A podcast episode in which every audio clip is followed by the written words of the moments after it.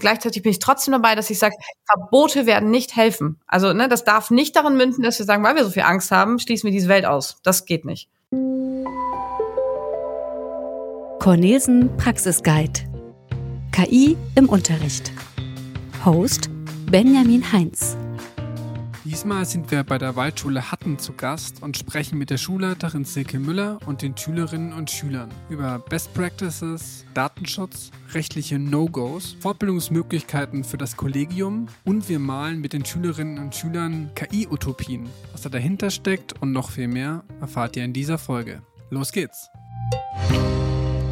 Ich würde dich mal ganz kurz unseren Hörerinnen und Hörern vorstellen. Du bist Schulleiterin an der Waldschule Hatten in Niedersachsen, wer das nicht kennt, die Waldschule. Und du bist seit kurzem auch gefeierte Bestseller-Autorin, Spiegel-Bestseller-Autorin. Und was ich spannend finde, du bist ja einerseits äh, Schulleiterin einer von einer sogenannten, man würde es heute sagen, Leuchtturmschule oder auch digitaler Pionier ähm, als Schule, weil ihr sehr früh angefangen habt, mit digitalen Medien ähm, zu unterrichten und auch viele Hardware anzuschaffen. Andererseits hast du in deinem Buch auch Dinge geschrieben, die eher, sagen wir mal, internetskeptisch sind. Äh, das Buch heißt Wir verlieren unsere Kinder. Darum soll es halt gar nicht schwerpunktmäßig gehen, aber es ist deswegen interessant, weil es eben zwei Pole aufmacht. Du bist einerseits ähm, als Schulleiterin von einer sehr digitalen Schule natürlich sehr sozusagen dem Internet und der Digitalisierung zugewandt und deswegen wahrscheinlich auch äh, hast auch einiges zur KI zu sagen. Andererseits siehst du anscheinend auch Dinge skeptisch und oder problematisierst auch bestimmte Dinge, die mit dem Smartphone und dem Internet einhergehen. Und deswegen bist du eben ein sehr spannender Gast für unseren Podcast und für diese Folge. Und äh, was wir auch nicht vergessen dürfen, wollen wir eben auch deine Schülerinnen und Schüler äh, zu Wort kommen lassen und die werden wir zwischendurch auch mal einblenden.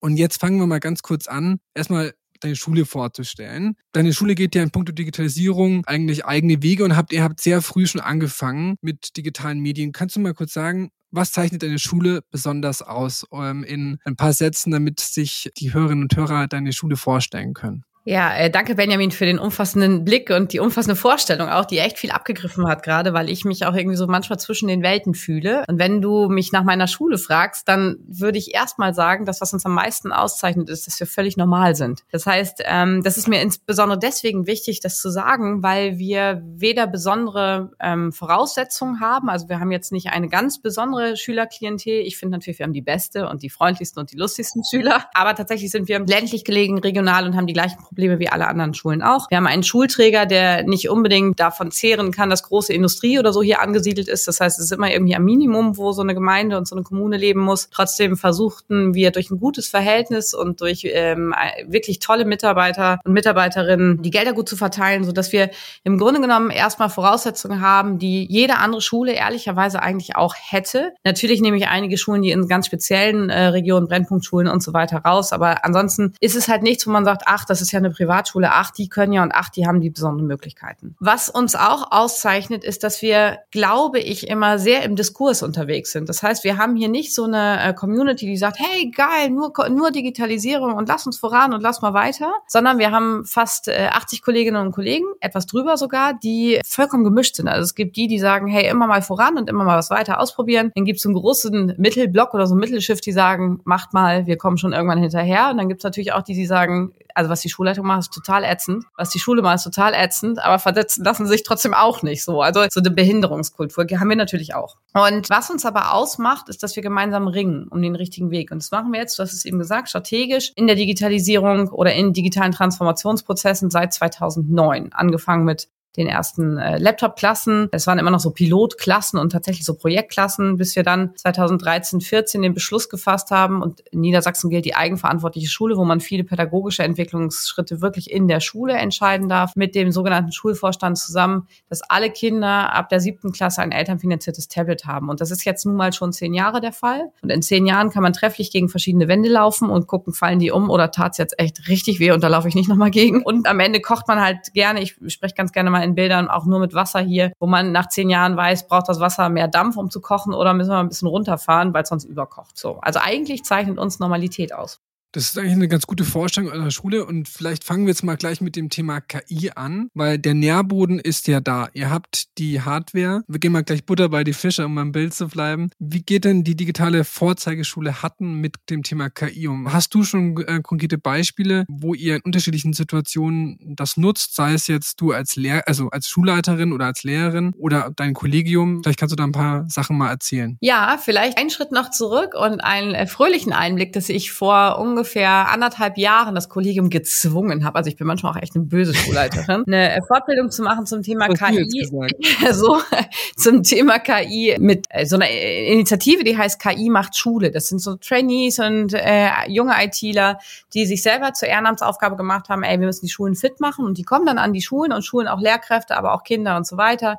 Ähm, ähnlich wie es die Hacker School jetzt äh, tatsächlich im Bereich Coding macht und so, machen die das eben auch. Die waren dann online zugeschaltet und es gab eine vorab äh, Umfrage, was man denn glauben würde, was KI mit unserer Schulform zu tun hätte. Und 70 Prozent haben gesagt, nichts. Wir haben völlig andere Probleme, nicht das jetzt auch noch. Es passiert also erstmal eine ganze Zeit lang wenig Änderungen im Kopf, bis der 30. November was, glaube ich, kommt und plötzlich dieses sagenumwobene Chat-GPT auf dem Markt war und jeder sagte, oha, was ist das denn? Und wir auch da wieder äh, natürlich den Kollegen sofort gesagt haben, passt mal auf, ihr müsst daran und haben sofort von der Schulleitung aus ganz viel auf unserer schuleigenen Plattform Informationen zur Verfügung gestellt, Übungsmaterial zur Verfügung gestellt, Zeitungsartikel und so weiter und immer gebeten, probiert es selber aus, guckt, was da los ist. Und wenn du mich jetzt fragst, wie ist das im Einsatz? Ansatz, dann würde ich sagen, noch nicht strategisch verankert. Wir haben natürlich jetzt äh, auch Leitlinien, wie 15 andere Bundesländer auch, von Niedersachsen bekommen, was übrigens der erste große Witz ist, weil ich mir denke, das gibt's doch gar nicht, dass wir jetzt 16 Leitlinien zum Umgang mit einem weltweiten Phänomen haben. Aber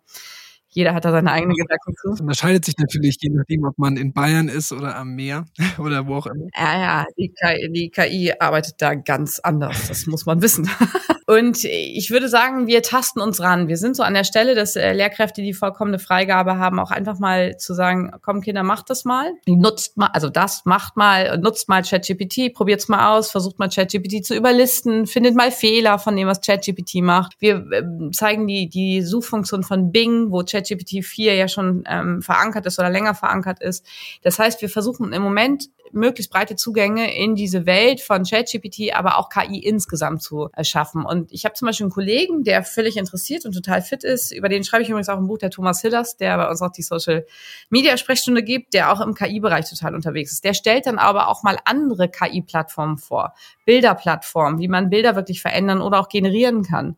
Dann diskutieren wir mit den Schülern, äh, übrigens auch im Werte- und Normunterricht, über Vor- und Nachteile, über Gefahren und Chancen. Und ich fände es relativ vermessen zu sagen, dass wir schon einen Weg gefunden haben, wie wir damit umgehen, sondern im Moment ist es, glaube ich, ein Bewusstsein schaffen, was wir hier machen. Und immer mit, mit so einem Gewissensblick, mit so einem ethischen, der ist mir total wichtig, ethischen Hintergrund. Und das vielleicht als letztes. Das wiederum passt dazu, dass wir seit dieser strategischen Digitalisierung drei Ziele festgelegt haben. Das eine ist, dass Kinder natürlich äh, ja, äh, IT-Kenntnisse haben müssen, auch niederschwellig. Das andere ist, dass schon seit zehn Jahren drin steht, wir brauchen ein Grundverständnis für künstliche Intelligenz. Und wir brauchen eine digitale Ethik. Und die greift hier natürlich auch. Das ist ähm, spannend, weil du jetzt gerade ganz viele Dinge ähm, schon angerissen hast, die ich natürlich auch nochmal aufdröseln wollte. Vielleicht fangen wir mal mit dem Strategischen an, weil ich das ganz spannend finde. Das heißt, ihr habt ja eine Art von strategischen Plan, den ihr verfolgt in puncto Digitalisierung. Wenn du das jetzt im Hinblick auf KI quasi ummünzen würdest oder versuchen würdest, das damit reinzubringen, was wäre denn hinsichtlich der KI euer Masterplan um, oder eure, euer strategischer Plan, oder Stufenplan, ähm, wie ihr damit umgehen wollt? Da sage ich dir ganz ehrlich, das ist im Moment nur eine große Überforderung, ne? weil dieses, dieses KI-Thema so unfassbar groß ist und ich mich selber und oder anders, ich kann immer nur dann eine Strategie sehen, wenn ich Klarheit im Kopf habe. Und im Moment habe ich eher so ein totales Chaos im Kopf, wo ich mir denke, okay, ich, nach außen gebe ich mich geordnet, nach innen weiß ich zum Beispiel nicht, wenn die, wenn die äh, KI-Macher erst ihren großen äh, Brief schreiben zu, mach mal Pause mit der Weiterentwicklung und im nächsten Schritt sagen, hey, äh, gefährlicher als pandemische oder nukleare ähm, Gefährdung oder Bedrohung, wenn man jetzt nichts tut, dann bin ich natürlich mal für den Moment schwanken und sage, okay, Leute, was steht der Menschheit hier eigentlich bevor? Und das macht das Thema natürlich so groß. Also ich sag mal so, die Einsatz von digitaler Technik, eine Haltungsfrage, wie verändere ich Unterricht und wie öffne öffne ich das. Das ist für mich greifbar.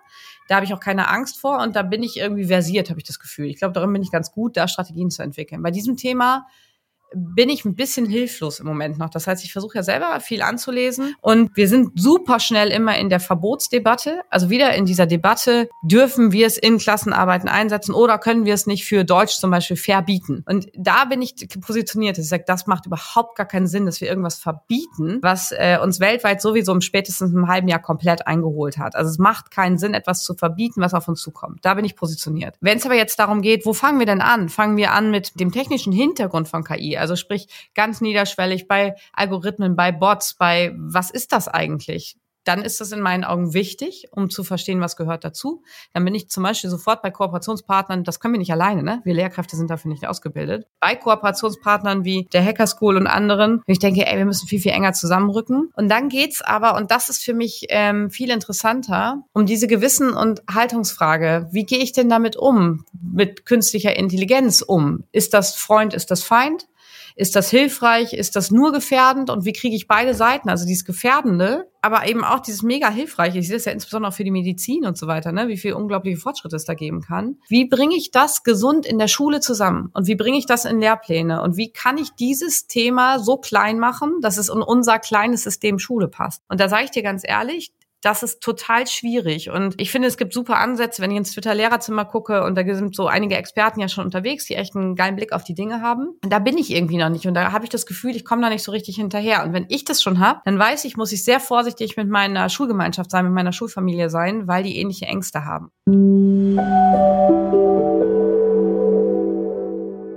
Twitter-Lehrerzimmer. Das Twitter-Lehrerzimmer ist ein virtuelles Netzwerk von Lehrkräften auf der Social-Media-Plattform Twitter. Unter dem Hashtag TWLZ tauschen sich Lehrkräfte aus, diskutieren und teilen ihre Erfahrungen. Ich komme jetzt auch nicht zum positiven Ende, sondern ich sage dann nochmal und dann weiß ich gleichzeitig, mir läuft die Zeit davon. Ich kann halt jetzt aber auch nicht noch ein Jahr warten und sagen, okay, wart mal ab, mal gucken, in Ruhe entwickeln. Das geht nicht bei KI. Funktioniert nicht. Ja. Und ich hoffe, dass sich diese Fragezeichen in nächster Zeit, spätestens über die Sommerferien, mal auflösen.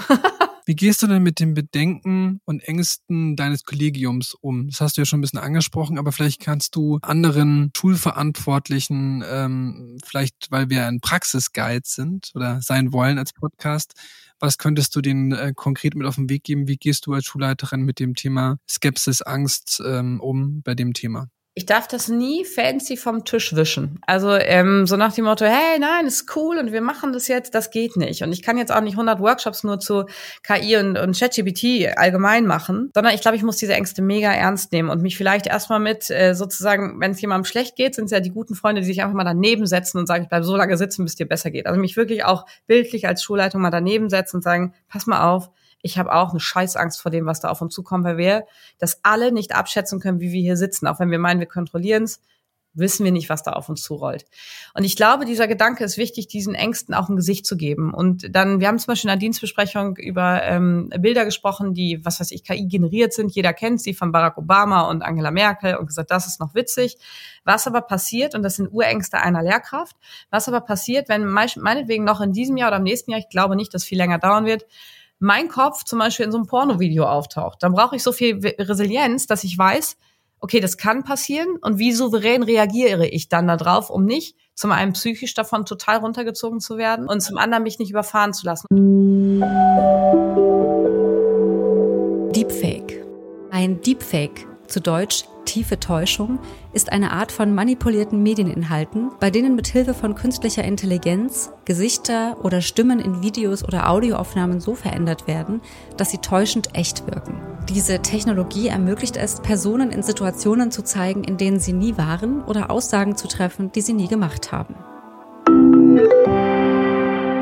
Das ist, glaube ich, mega wichtig, das, das einzugestehen, dass man diese Ängste wahrnehmen muss, denen, wie gesagt, ein Sprachrohr an ein Gesicht geben muss, um dann zu sagen, okay, Leute, wir gehen jetzt, das ist übrigens grundsätzlich meine Mentalität, ich gehe immer vom Worst Case aus, bereite den vor und das Handeln, damit ich dann sage, okay, so meist wird's ja nicht so schlimm wie der Worst Case, dann bin ich aber vorbereitet und sage, dann fühle ich mich handlungssicher. Und das ist im Moment meine Anfangsstrategie, dass ich sage, lass uns mal alle Ängste erstmal wahrnehmen, ernst nehmen, um sie vom Tisch nehmen zu können. Nicht im Sinne von, sie sind nicht da, sondern wie gehen wir trotzdem mit dieser Herausforderung, die nicht nur auf Schule, sondern auf die ganze Gesellschaft vorkommt, äh, um? Und dann habe ich eine Handlungsbereitschaft, weil ich nämlich glaube, dass Betroffenheit immer Handlungsdruck ähm, und Handlungszwang erzeugt. Und dann sind die Leute auch Leute, Schrägstrich Lehrkräfte, Schrägstrich die äh, Partner, die wir an der Stelle brauchen, bereit mitzudenken. Wenn ich einfach nur sage, pass mal auf, du mit deinen Ängsten, du immer mit deiner Verhinderungstaktik und Behinderungstaktik, dann verliere ich die Leute gerade bei diesem hochsensiblen Thema, die uns selber treffen können. Also das ist für mich im Moment der größte Praxistipp, den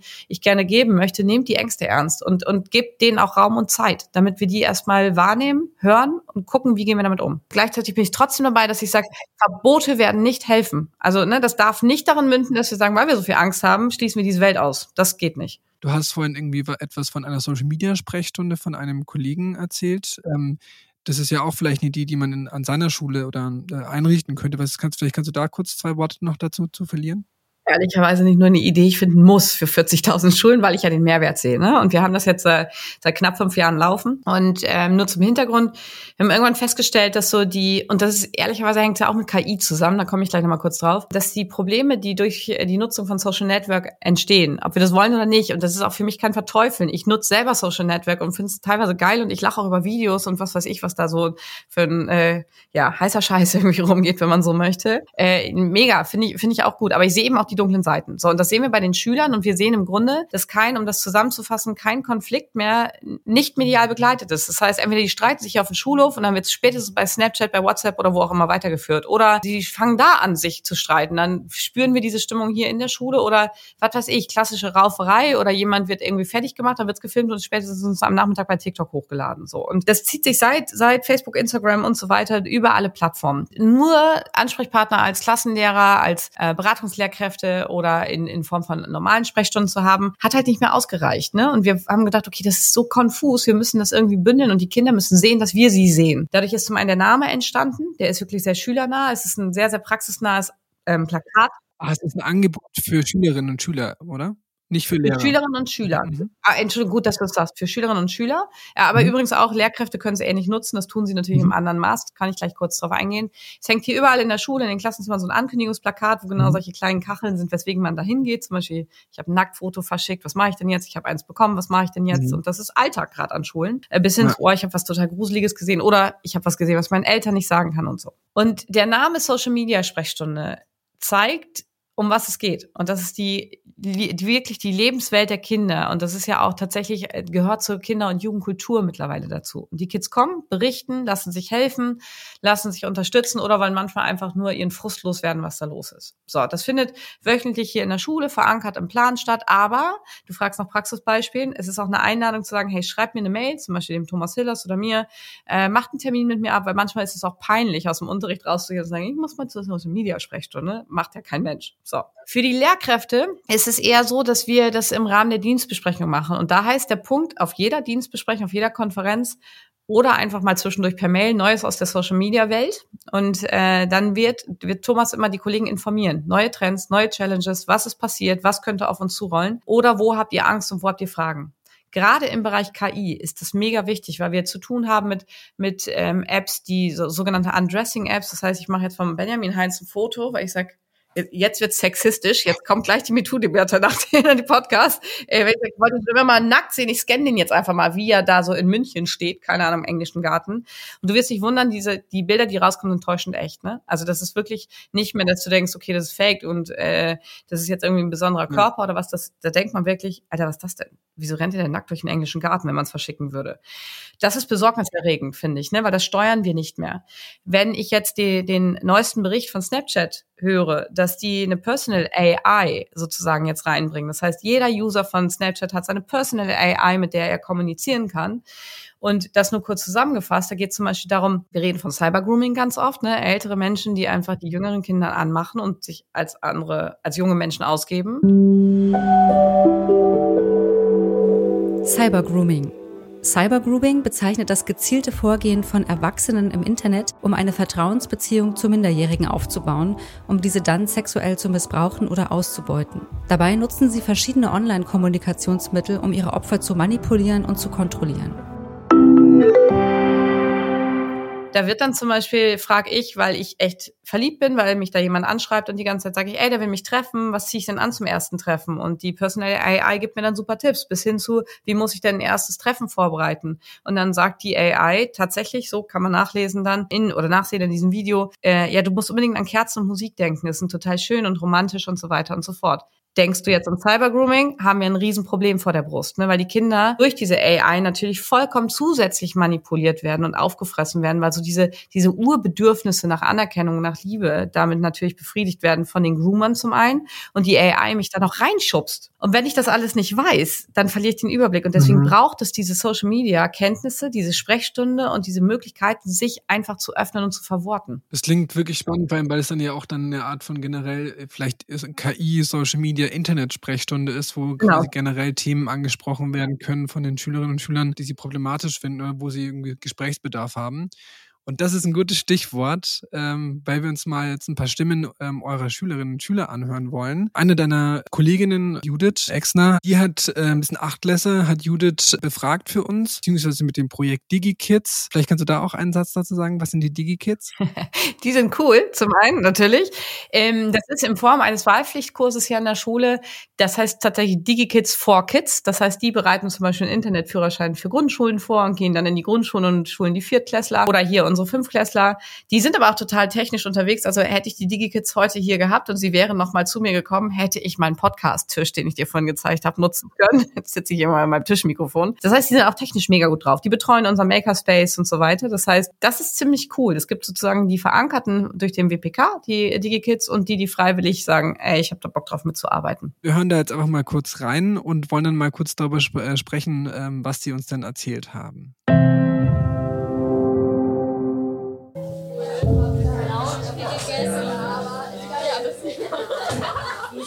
Einen wunderschönen guten Morgen, ihr Lieben. Moin. Eure Aufgabe ist es heute, sich mal zu überlegen, wie kann die Schule der Zukunft aussehen, wenn wir KI und ChatGPT den ganzen Tag benutzen. Was braucht für euch Schule? Was muss Schule leisten, damit ihr optimal auf das Leben und auf euer vor allen Dingen Berufsleben vorbereitet wird? Malt euch mal quasi ein Schlaraffenland der Schule aus, so wie ihr es euch wünschen würdet. Was habt ihr spontan für Ideen? Was muss Schule für euch bereithalten? Marie. Also jetzt generell Ideen zur künstlichen Intelligenz, wie man die so in den Schulalltag einbauen könnte, wäre zum Beispiel, wenn es sowas geben würde, so einen kleinen Roboter, sag ich mal, der einen so durchs Schulleben begleitet. Und auch zum Beispiel auf dem sind dann so die Bücher verfügbar, da ist sozusagen so alles auf diesen Roboter halt drauf. Der kann uns zum Beispiel, wenn wir Fragen haben, uns dann helfen oder wenn wir unsere Bücher brauchen, dann können wir sie halt nicht verlieren, weil die halt auf diesem Roboter sind, so dass der mit einem durch den Schulalltag geht oder auch zum Beispiel, wenn man in der Mensa ansteht, da könnte man dann zum Beispiel auch sowas einbauen wie so ein Board, wie ich sag jetzt mal, wie es bei McDonalds gibt, wo man dann zum Beispiel angeben kann, okay, das und das würde ich gerne essen. Und dann bekommt man das sozusagen dann nach einer, nach einer kurzen Dauer, das muss ja fertig gemacht werden, auf so einem, auf irgendwas herbekommen, sag ich jetzt mal. Ja. Okay, super. Also Marie braucht schon mal auf jeden Fall einen eigenen Roboter für sich an der Schule. Zu zweit tut ihr euch bitte zusammen und erstellt eine Collage wie soll die perfekte Schule der Zukunft aussehen? Und anstelle von Bildern sollt ihr mal überlegen, ob ihr passende Töne zu dem, was ihr haben wollt, findet. Wenn ihr einen neuen Raum umgestalten wollt, wenn ihr die Schule umgestalten wollt, verknüpft mal eure Ideen mit passenden Tönen. Mal da reingehört. Wir haben noch mehr Material, aber vielleicht reden wir mal über den einen O-Ton. Was, was denkst du über das, was die, die Schülerin Maria da erzählt? Naja, ehrlicherweise denken die Schüler ja weiter als wir. Ne? Die denken so an äh, persönliche Lernbegleiter.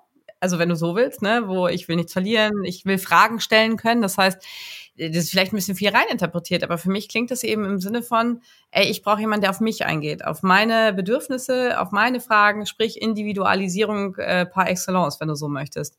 Und ich finde, dass Kinder ähm, schon auf diesen Gedanken kommen und es sehen, dass sie sozusagen individualisiert wahrgenommen werden wollen, Fragen beantwortet haben wollen, zeigt auf der anderen Seite auch, dass wir das vielleicht in der Schule gar nicht mehr leisten. Und äh, die sehen halt dann einen Mehrwert einfach darin. Und sie hätte ja auch genauso gut sagen können, weil meine erste Antwort war, brauchst du einen Gastro-Roboter, der hier, ne, Kaffee und so. Also ich war gerade so in diesem Bereich unterwegs. Das hätten die Kinder natürlich auch trefflich machen können, weil ja. gerade wenn sie mit Judith arbeiten, die sind, die sind mega authentisch, die Kids, ne? Die hätten ja was völlig anderes sagen können. Nein, aber sie sagen, ich will, dass man mir hilft. So, und zwar auf einer, einer äh, sehr intrinsischen Art und Weise, also im Sinne von, ich habe Bedürfnisse, aber wer erfüllt die? Vielleicht kann das KI machen. Witzig ist auch immer noch die Verbindung KI und Roboter. Also das äh, haben ganz viele Kinder, ne? Immer noch. So, das ja. hängt für die automatisch zusammen. Äh, wie heißt denn nochmal dieser Film mit Will Smith hier, wo die Roboter äh, hey Robot. Danke, genau. So, ne? Den kennen die natürlich jetzt alle, weil sie sich dann irgendwie angucken. Und das ist, die Verbindung ist lustig. Das ist immer noch wie wir leben demnächst zu einem Arm in Arm mit Roboter. So. Das finde ich schräg, dass das so ist, weil da sind wir noch gar nicht so, ne? Weil wir das so,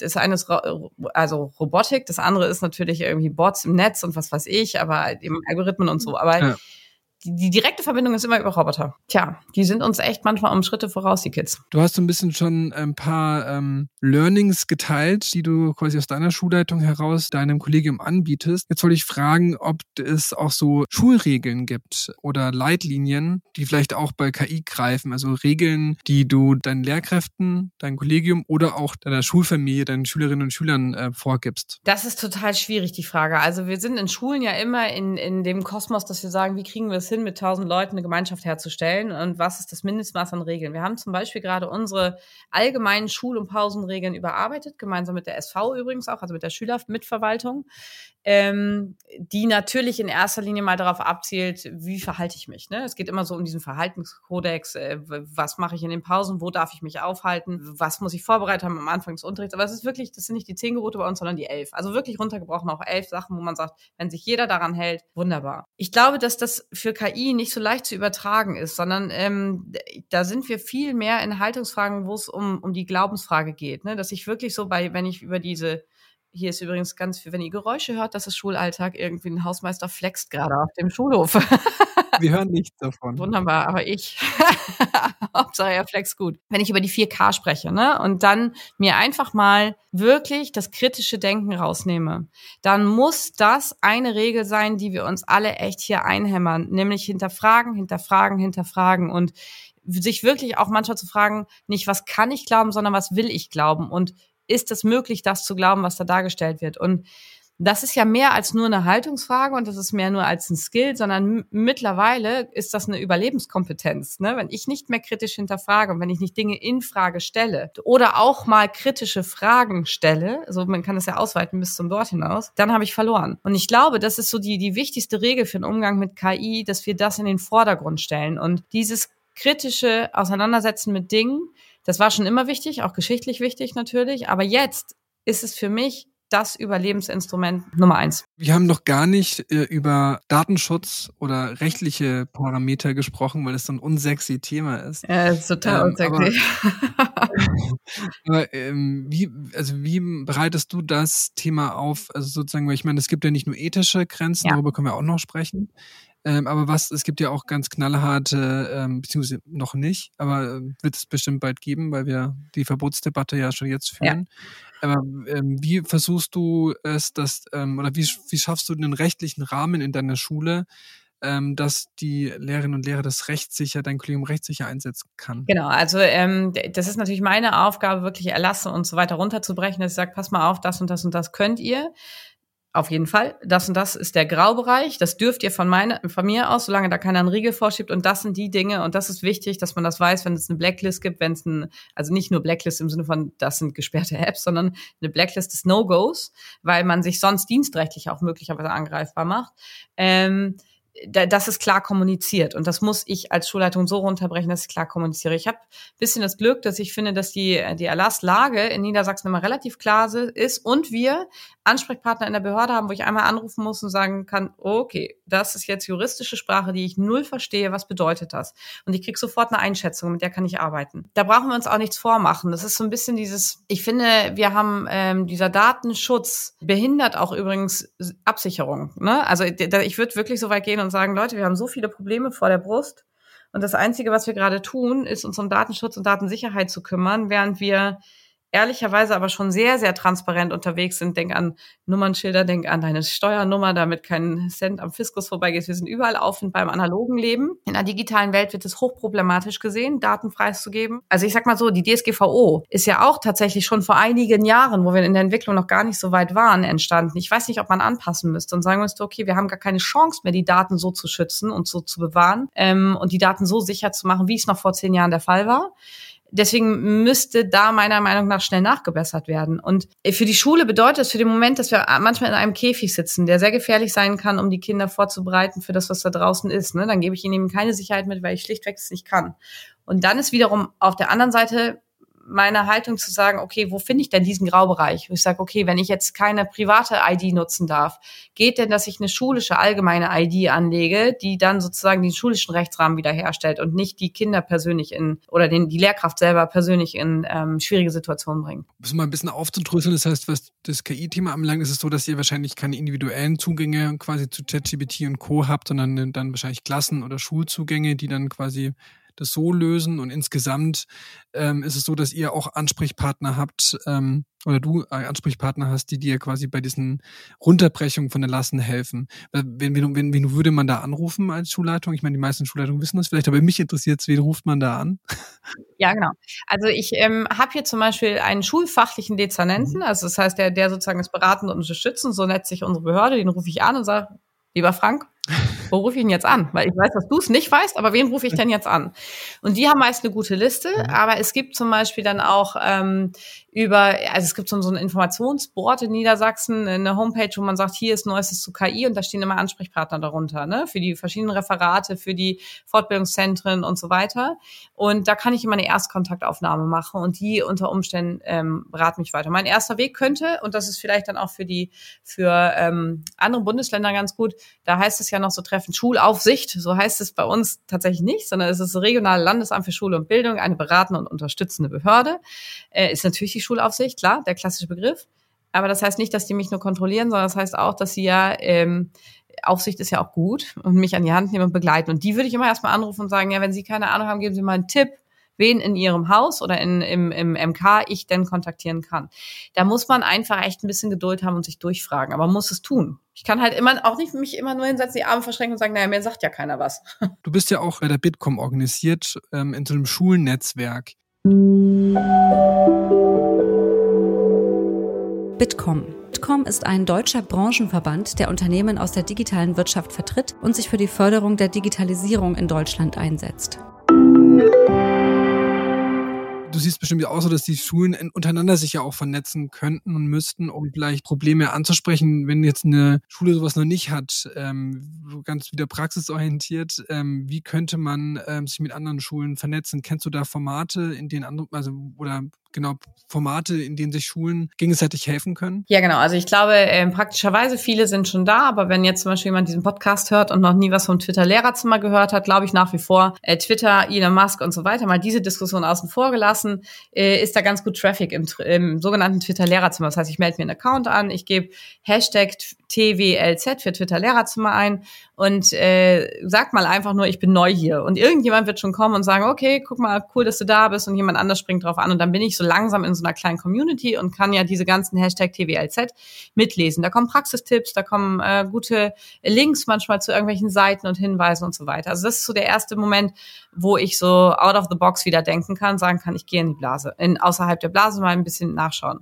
Strategisch ist es natürlich die äh, Bitkom mit dem Smart School Wettbewerb, der ähm, jährlich ausgelobt wird, der auch echt relativ niederschwellig ist. Also das hört sich immer so wild an, was man alles darbieten muss. In erster Linie ist es der Bitkom total wichtig oder dem Bitkom wichtig, dass sich Schulen geistig auf den und gedanklich auf den Weg machen und in diese Community einsteigen. Und das Dritte, für mich mega wichtig ist natürlich das Forum Bildung Digitalisierung. Und ähm, das ist einfach dem, die muss man mal googeln, die machen Konferenzen, die machen tolle Community Calls dann auch tatsächlich. Und da würde ich mich informiert halten, zu den äh, Angeboten gehen. Und das ist ja nicht, da muss man sich ja nicht anmelden. Da kann man sich, glaube ich, für Newsletter anmelden, ja, aber die vernetzen halt und sie machen äh, über den äh, föderalistische über die föderalistische Grenze hinaus Angebote oder ganz im Kleinen guckt doch einfach mal, welche Schule man kennt im näheren Umkreis und sagt, hey, lass uns mal auf ein Bildungsbier treffen am Abend einfach irgendwo, um zu gucken, wo steht ihr. Man kann sich auch einfach erstmal auf Augenhöhe vernetzen.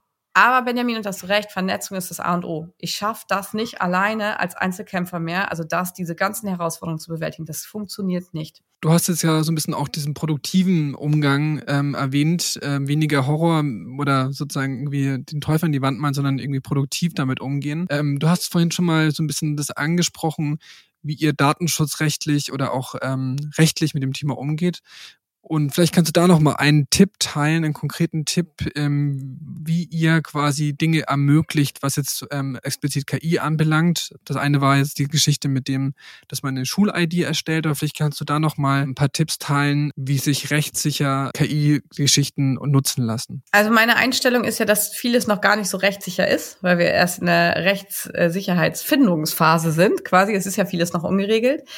Und da noch mal, also ich kann das eigentlich nur noch mal verstärken, was Kollegen brauchen brauchen ist Klarheit. Das heißt, ich muss im Grunde genommen auf dem Schulserver, wo auch immer, eine Liste hinterlegen, das und das darfst du und das musst du bitte auch. Also manchmal ist es ja nicht nur das darfst du, sondern ich will ja auch, dass sie äh, in Gang kommen und arbeiten. Dann braucht es aber auch konkrete Handlungsanweisungen. Sprich, ne, wie wenn du ChatGPT einsetzen möchtest in der Klassenarbeit, denke daran, das. So. Oder wenn ich mit Schülern arbeite, sage, wenn dein Text mit ChatGPT erstellt ist. Für mich ist das niederschwelligste Maß erstmal, dass die Kinder es sagen. Also ich bin noch nicht mal bei, bei wirklich guter Quellenarbeit, sondern wenn die Kinder Kinder angeben, mein Text wurde mittels ChatGPT erstellt oder mit Hilfe von erstellt an diesen und diesen Stellen, viel gewonnen. Also wenn sie das alleine schon angeben. Ne? Wir müssen ja auch nicht immer gerade dann wieder kritisieren und sagen, das ist aber jetzt nicht richtig zitiert und das geht nicht, man kann doch nicht einfach und so. Für mich ist die große Frage, die wir jetzt klären müssen und das auch als konkrete Handlungsanweisung, das mit auf die Tipps zu nehmen für Dienstbesprechungen, Konferenzen, wie gehen wir in Klassenarbeiten damit um? Wollen wir, dann ist es eine Entscheidung der Schulgemeinschaft, wollen wir es weiterhin ausgeschlossen lassen und sagen, wir können damit arbeiten, aber nicht in Klassenarbeiten, weil das das Abrufen geistiger Leistung ist? Wunderbar, da muss ich aber auch über die Administration der Geräte nachdenken und so weiter und so fort. Das ist dann die logische Konsequenz das quasi technisch auszuschließen, dass das geht während der Klassenarbeit, weil die Geräte ja nutzbar sind. Genau, genau, das muss ich dann halt ja bedenken, ne? Weil wir waren auch alle mal jung und möglicherweise habe ich auch mal bei einer Arbeit abgeschrieben oder einen Zettel auf dem Schulklo versteckt. Vielleicht. Weiß ich nicht genau so. Könnte aber ja sein. Und auf der anderen Seite muss man dann eben auch sagen, oder wollen wir es zulassen und wenn dann in welchen Formaten. Und da finde ich, großer Tipp für Schulleitungen, keiner sagt uns, dass eine schriftliche Klassenarbeit aus sechs Seiten bestehen muss mit 28 Aufgaben und drei Bildern. Das steht nirgendwo. Und ich kann mir auch nicht vorstellen, dass in irgendeinem Bundesland das steht. Und wenn ich über Klassenarbeitsformate spreche, natürlich kann ich doch auch mal über alternative Prüfungsleistungen nachdenken. Ich sage, da kann die Leistung anders erbracht werden. Das definiere ich, da mache ich einen Erwartungshorizont und das mache ich leider im Moment muss es so sein, noch bewertbar. Aber bitte, liebe Schulleitung, geht diesen Weg. Ne? Hängt euch nicht an diesen Klassenarbeiten von vor 20 Jahren fest. Passt nicht mehr. Jetzt würde ich mir zum Abschluss, weil wir jetzt wirklich schon sehr lange sprechen, äh, ich sehr lange mit dir sprechen darf, trotz deiner, äh, deiner beschränkten Zeit. Wir hören noch mal ganz kurz als Abschluss in den zweiten Teil ähm, der Reportage von Judith rein, ähm, die mit den Schülern gesprochen hat. Cool. Sophie, willst du mal anfangen? Was habt ihr euch überlegt? Wie muss für euch die Schule der Zukunft aussehen, damit ihr optimal und perfekt auf euer Leben und auf den vor allen Dingen Berufsalltag vorbereitet seid?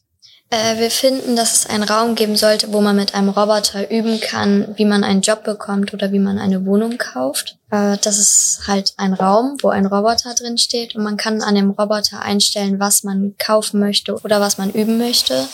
Äh, und dann ist diese, dieser Roboter halt so wie ein Mensch, so dass er halt spricht und einen darauf vorbereitet. Marvin, was sind deine Ideen? Also äh, meine Ideen sind, dass wir mehr Sportanlagen äh, auf dem Sportplatz aufbauen und generell in der Schule mit ähm, vielen verschiedenen Feldern für jede Sportart und äh, einem System, was deine Bewegung scannt und ähm, dir Tipps gibt, was du noch in der Sportart besser machen kannst. Okay, das heißt, Marvin, du brauchst die KI, um eigentlich deine sportliche Leistung zu verbessern. Ja. Raphael und Henry, wie sieht eure Schule der Zukunft aus?